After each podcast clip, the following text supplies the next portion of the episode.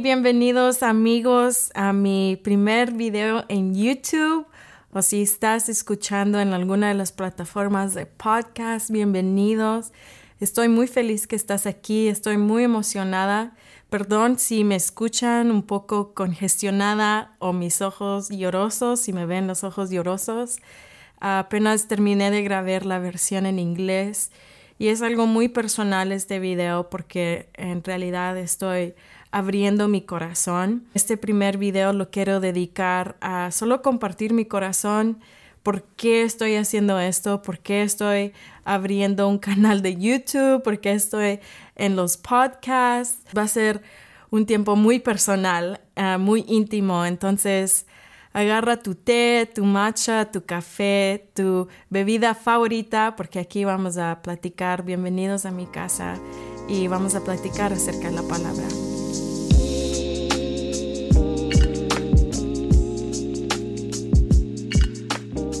Mi nombre es Eli Hernández otra vez y un poquito acerca de mí. Tengo 28 años, vivo en Kansas City junto con mi esposo y tengo una pasión por Jesús, una pasión para enseñar, discipular. Y específicamente me encanta hablar acerca del regreso de Jesús. Y como lo mencioné en este video, quiero solo compartir lo que el Señor ha estado poniendo en mi corazón. Dos años atrás, mi esposo y yo este, vivíamos en California. Estábamos sirviendo como misioneros intercesores en una casa de oración local, estábamos sirviendo en nuestra iglesia local. Y el Señor nos transicionó a Kansas City y aquí es donde estamos actualmente. Y somos parte de la base misionera de IHOP KC, que es la Casa Internacional de Oración en Kansas City. También estamos trabajando como intercesores misioneros, misioneros intercesores. Y durante este tiempo en el cuarto oración, el Señor me ha estado hablando mucho con las tres parábolas en Mateo 24. Comienza el versículo 45 y continúa en el capítulo 25 al versículo 30. Son estas tres parábolas y no sé si te ha pasado a ti, pero cuando estás leyendo la Biblia hay ciertos pasajes que el Señor como que impacta tu corazón, que te sientes que no puedes seguir adelante, sientes que siempre cuando abres tu Biblia tienes que ir a ese pasaje, como que hay algo que el Señor quiere enfatizar en tu vida acerca de esa verdad en el pasaje. Pero muy brevemente, Mateo 24 es un capítulo muy importante porque Jesús mismo nos está diciendo los señales de, los tiempos, es decir, los señales antes de su regreso. Nos está compartiendo cuáles van a ser las tendencias en toda la tierra. No solo va a ser en el Medio Oriente, no solo va a ser en los Estados Unidos, no solo va a ser en Latinoamérica, pero en todo el, el, globo, todo el mundo al mismo tiempo, estas tendencias van a estar pasando. Entonces, después de, en Mateo 24, después de dar las, los señales de los tiempos antes de que Él regrese, empieza a decir estas tres parábolas, estas tres historias y prácticamente es Jesús diciéndonos cómo podemos responder y qué van a ser las tendencias en, en la iglesia, porque las tres parábolas no están hablando de personas que no conocen a Jesús de hecho, las tres parábolas están hablando acerca de creyentes, personas que conocen Jesús, que están sirviendo al Señor. Jesús está enfatizando dos características y es la sabiduría y la fidelidad. Y lo podemos ver en cada una de esas parábolas. Hay algo acerca de la sabiduría, hay algo que Él nos quiere enseñar acerca de la fidelidad. Y otra vez, no voy a poder repasar todas, tal vez más adelante podamos hacer una serie acerca de cada una de esas, de las parábolas, pero en esta vez me quiero enfocar este, un poquito en la parábola de los talentos, que es la última parábola. Y en esta parábola vemos a un jefe, a un señor, delegando a tres siervos Y vemos que al primero le da cinco talentos, al segundo le da dos y al último le da un talento. Y la palabra talento aquí no es lo que nosotros conocemos como talentos, dones, habilidades, es un término de dinero. Aquí en esta parábola el Señor estaba encomendando algo a cada uno de sus siervos. Y por eso lo relacionamos con talentos, habilidades, dones, que sí es parte, porque los dones que tú tienes, las habilidades que tú tienes, es algo que el Señor ha encomendado, ha depositado, ha invertido en tu vida. Pero aún te quiero desafiar a pensar más allá. ¿Cuáles son las cosas que Dios ha invertido en tu vida? ¿Cuáles son las cosas que Dios ha encomendado a tu vida, a mi vida? Por ejemplo, me pongo a pensar si eres mamá o papá, tus hijos son almas, son personas que Dios ha encomendado en tu vida. Nuestras finanzas también son cosas que el Señor ha encomendado a nosotros para ser mayordomos. El ministerio que tienes, aún ese grupo de amistad que tienes, lo que sea, ese grupo de alabanza o aún esos dos jóvenes que estás evangelizando en la parada del bus, esos son personas que Dios te ha encomendado. Y, y es muy importante poder entender eso. Va más allá que solo talentos, dones, habilidades, aunque sí incluye eso, pero es mucho más allá. Todo lo que Dios ha depositado ha invertido en tu vida. Todo lo que proviene de Dios es algo que Él nos ha encomendado. Y en esta parábola, la crisis es con el siervo que recibió un talento.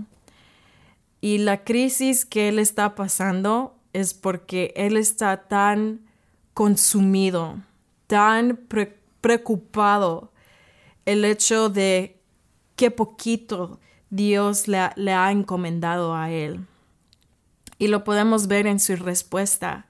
Menospreció el un talento que Dios le dio. Dice la palabra que él fue a esconderlo.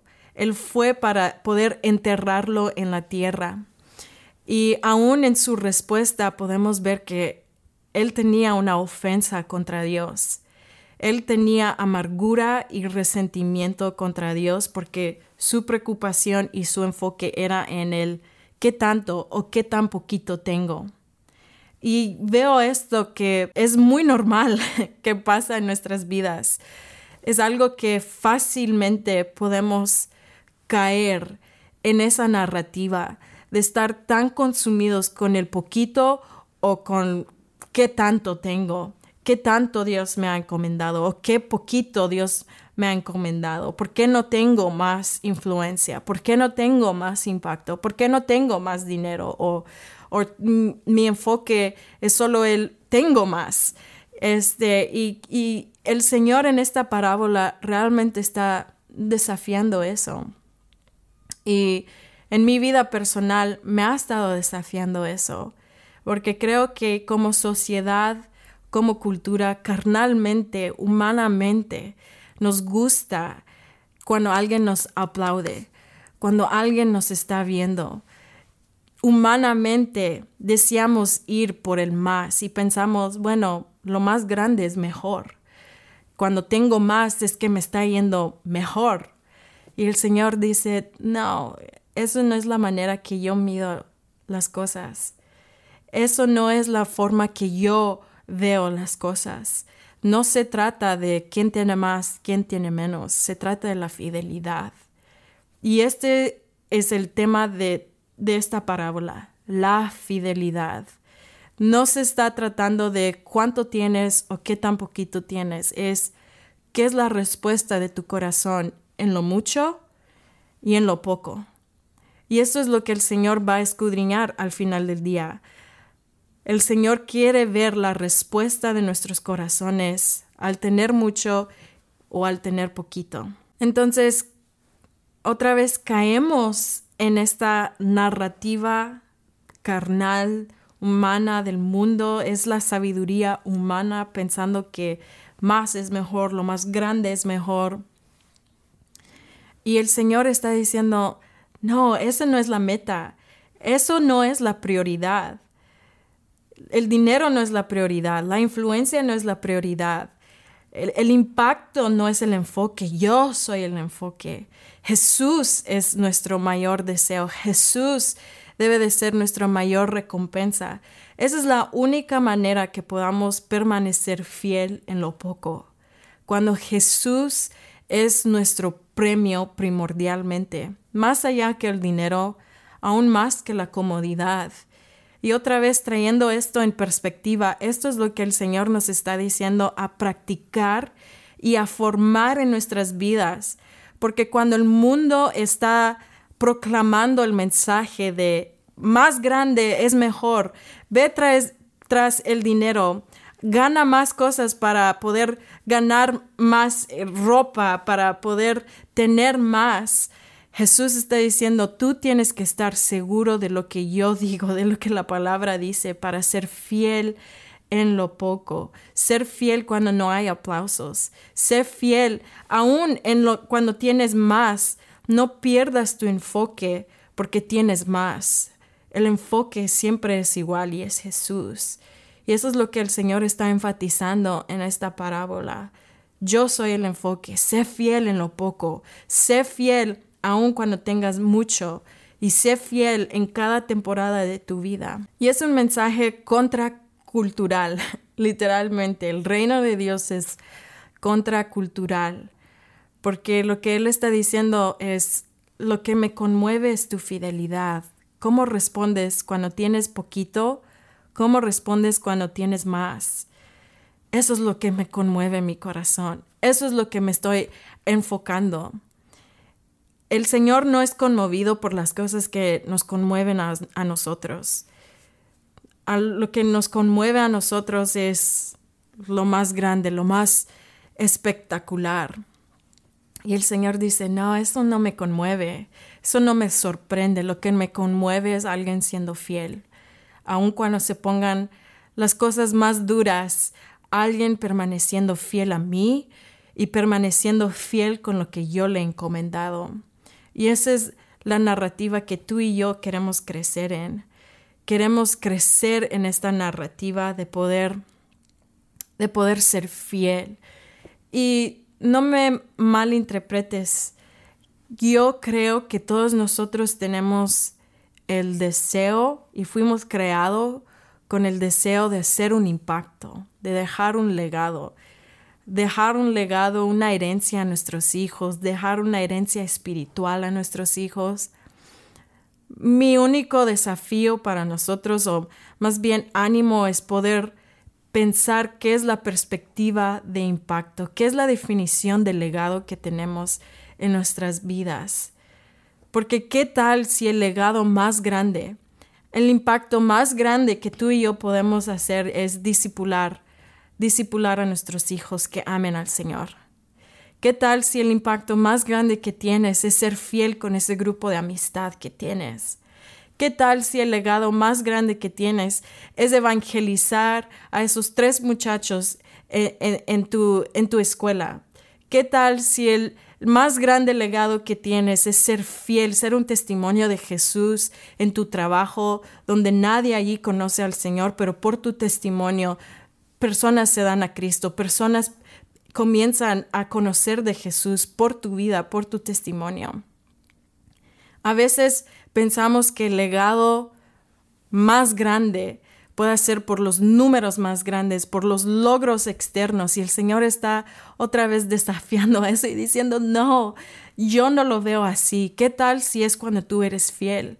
¿Qué tal si es cuando tú estás viviendo un estilo de vida que es contracultural, que es acerca de mi reino, porque tu mejor premio no es el dinero, no, no es eh, la influencia, tu enfoque no es el impacto, soy yo. Que Jesús pueda ser nuestro, nuestro enfoque. Y yo estaba batallando con esto. El Señor me estaba... Em, confrontando con estas verdades en mi vida y en mi corazón. Porque entré en, una temporada donde yo estaba tan consumida con qué poco tenía. estaba tan consumida con esta narrativa en mi mente pensando, bueno, Dios, ¿cómo voy a hacer un impacto? ¿Cómo voy a poder tocar a personas? ¿Cómo voy a poder ser una influencia para tu reino en este tiempo, en esta generación? Y estaba tan consumida con esta narrativa que en mi corazón, sin darme cuenta, este, me se me estaba creciendo un resentimiento en contra del Señor, una, amargura contra el Señor. Y eso es lo que pasa con el siervo. El siervo con, con el un talento empieza a acusar a Dios de no ser bueno. Y eso es lo que pasa cuando nosotros tenemos el enfoque en el lugar equivocado. Cuando tenemos el enfoque en el dinero, pensamos, bueno, Dios, me llamaste a hacer esto, ¿por qué no hay dinero? O cuando lo tenemos en la influencia, bueno Dios, yo te estoy obedeciendo, ¿por qué ya no estoy impactando a millones de personas? el Señor dice, eso no es el enfoque, ese no es la meta primordial. primordial.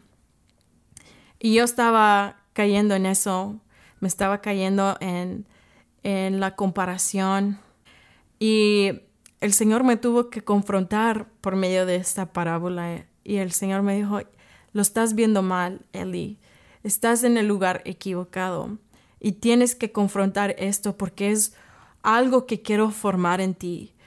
Hay algo que quiero formar en ti, en tu carácter, a ser fiel cuando nadie te ve, ser fiel a las cosas que aún muchas personas puedan menospreciar. Y el Señor me estaba llamando a hacer dos cosas que yo estaba menospreciando. y, una de ellas era ser fiel en mi hogar. Creo que es muy fácil menospreciar las cosas ah, diarias, las, tareas diarias del hogar, eh, como lavar los trastes, limpiar, hacer, lavar la ropa, porque en mi mente yo estaba batallando con el hecho que bueno, puedo usar este tiempo para algo más. Puedo ser efectiva si lavo los trastes en 10 minutos y ya puedo hacer esto, ¿no? Y tal vez lavo lo demás más tarde, no sé, como que en mi mente, en mi carne, estaba batallando con eso y el Señor me tuvo que confrontar en eso. Eli, no se trata acerca de eso. Me encanta tu celo por ser efectiva, tener un, tener un impacto, pero ese no es el enfoque primordial. Sé fiel a lo que yo te estoy mandando. Sé fiel y sé contenta con lo que tienes. Y el Señor tuvo que traer esa paz en mí. Sí, Señor, like, la, la manera que yo puedo ministrar a mi familia es haciendo mis labores en la casa, es limpiando, es haciendo un lugar de reposo para mi familia y en eso te estoy sirviendo a ti. Y lo segundo es, lo que estoy haciendo ahorita es enseñando y enseñando en inglés y en español. El español no es mi idioma nativo. Eh, yo crecí con el español por mis papás y mi esposo, gracias a Dios, que está aquí detrás de la cámara um, y quien me ayuda con todo esto, el setup y todo, es de México, es mexicano. Entonces, he aprendido más el español, practicado el español más, pero no es perfecto. Y por alguna razón el Señor ha estado poniendo esto en mi vida, como el español, el español, el español. Y yo siempre he querido huir, honestamente, del español porque es algo vulnerable poder hablar y además de eso enseñar en un idioma que no, es tu idioma nativo. Pero el Señor ha estado poniendo eso en, en, mi vida, en mi corazón. Enseña en español, enseña en español. Y no sé por qué, pero quiero ser fiel a eso. Quiero ser fiel a lo que el Señor me está diciendo. Quiero ser fiel a hacerlo en inglés y en español, enseñar ya sea que solo sean cinco personas que lo vean, o sean cien personas, o sean solo una persona, o mi mamá y mi papá, quien, quien vea el video, el punto es quiero ser fiel. Y, y creo que esa es la, la narrativa que el Señor nos quiere traer, quiere traer a la iglesia hoy en día. Yo no mido como el mundo mide. Y eso en realidad es buenas noticias. Libera nuestros corazones, sana nuestros corazones. Eso es en realidad, eso es libertad verdadera. Porque el Señor está diciendo, no quiero que te mates por tratar de, de alcanzar algo que yo no te he llamado a alcanzar. Quiero que tú puedas ser fiel con lo que yo te he llamado. Y cuando te dé más, cuando te encomiendo más, tu enfoque no se va a perder porque tú fuiste fiel en lo poco. Y ese es el punto. Dios quiere formar algo en nosotros hoy en día. Dios quiere formar algo en ti, en lo que Dios te ha dado a ti. Puede ser tu familia, puede ser tus finanzas, todo eso puede ser tus dones, pueden ser ese grupo de amistad, ese grupo de alabanza, pero hoy te quiero decir, sé fiel, sé fiel, te quiero animar, ser fiel en lo poco, sé fiel en lo, en lo mucho, sé fiel en cada temporada de tu vida, cuando se pongan difícil las circunstancias alrededor de ti, que tú puedas permanecer fiel. Y la única manera que podamos permanecer fiel es cuando tenemos nuestra mirada en Jesús, cuando nuestro enfoque y, y nuestra, nuestro premio mayor es Jesús. No es el dinero, no es la influencia, no son los números, no, no es que tantas personas escuchen mis canciones, no es qué tantos carros tengo, no es qué casa tengo, es Jesús. Y eso es algo que Dios quiere formar en el cuerpo de Cristo, quiere formarlo en ti y en mí. Entonces hoy solo te quiero animar, darte e, este ánimo, sé fiel, sé fiel, porque esto es lo que nuestras generaciones necesitan. Nuestra generación necesita personas que saben cómo permanecer fiel en lo poco, personas que saben cómo permanecer en tiempos difíciles, porque las cosas no se van a poner mejores. Hay tiempos donde se siente un poco de reposo, pero después empieza a incrementar. Y el Señor está buscando personas que saben permanecer fiel en lo poco y cuando Él te encomienda más, no, no, no pierdas tu enfoque. No queremos perder nuestro enfoque. Nuestro mayor deseo es, Señor, quiero que cuando estoy delante de ti, delante de tu trono, tú puedes ver mi vida y puedes ver fidelidad. Tú puedes ver en mi vida que fui fiel en lo poco, aun cuando era menospreciado, aun cuando yo lo menosprecié, aun cuando el mundo lo menospreció, yo quiero permanecer fiel y te quiero animar con eso el día de hoy. Y si eso ha bendecido tu vida, oro que tú lo puedas llevar en oración, puedas procesar esto con Dios, puedas estudiar estas tres parábolas y puedas solo decirle al Señor, Señor, aquí estoy, quiero ser fiel, dame la gracia para ser fiel otra vez. Quiero tener un corazón libre de comparación, libre de amargura, libre del resentimiento. No te quiero acusar, acusar tu bondad.